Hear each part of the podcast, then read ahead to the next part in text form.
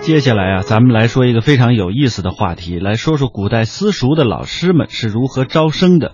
这就要说到我国古代的教师的出现了。其实出现的时间非常的早，可以说自从有了教育，就有了教师。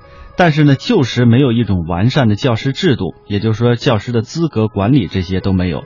社会上一些家族当中对于这个东西是有一些看法的，所以说也谈不上一些系统的、呃完备的这种教学体系。那提到古代的教育体系呢，可以大致分为这么几类，就是官学和私学。那官学也叫做公学，这就是近代才出现的一种概念。官学呢分为中央官学和地方官学，前者呢就是太学、国子监，后者呢就是一些府学、州学、县学。那私学呢就包括呃书院啊，还有各种启蒙教育的学校。一般来说啊，这古代的教师，尤其是私学的教师，没有一定的聘请标准。不过呢，当时的人们在谈论教师资格的时候，特别强调的是品行、学识，那就还有呢就是尽心和善教。这这样的话呢，就会导致啊，呃，对于教师的年龄、过往的经历有一些要求，所谓的老成啊，还有这个年高、呃德高，呃，就是这个意思。所以说，很多的家族择师的时候啊，会看具体的年龄，还明确规定教师的年龄呢要在四十岁以上。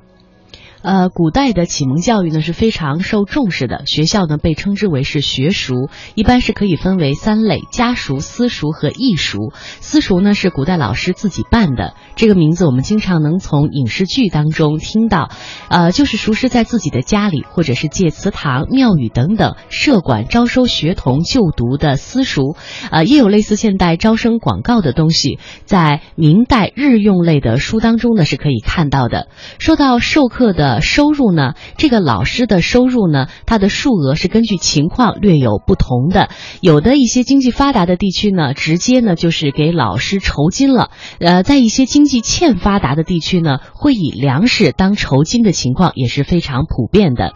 古代呢，人们对老师同现代一样的礼遇，比如说学童第一天上学的时候，按照传统的习俗，要先向孔子神位跪下磕头，然后呢会拜自己的老师，呃，献上。自己第一次拜见老师呈现的礼物，呃，家熟的老师被迎进家之后呢，要坐西面东以示尊礼。呃，还有这样的记载说，东家提供饮食，专管中熟师的饮食由东家一家备办。一些特别富有的家庭呢，还要为老师专门去设立一个灶台。哎，不仅如此啊，在每年特定的节令当中，或者说。呃，一年学当中开始啊，或者结束，或者是学塾开办，或者是关闭的时候，东家呢往往会向塾师送银钱或者是一些礼物来表示对于塾师的礼敬，这就是所谓的节敬。还有一些家属呢，在条规当中还会明确写出来说，聘请老师的时候啊，要赠送节礼的数量。那么在节令的这种确定上，主要依照的是我国传统的节日，但是呢，各时代或者是地区也有一些差别。在很多的地方，最重视的就是三节两寿。三节指的哪三节呢？端午节、中秋节，还有年节。两寿，那就是指孔子诞辰之日，还有老师的生日。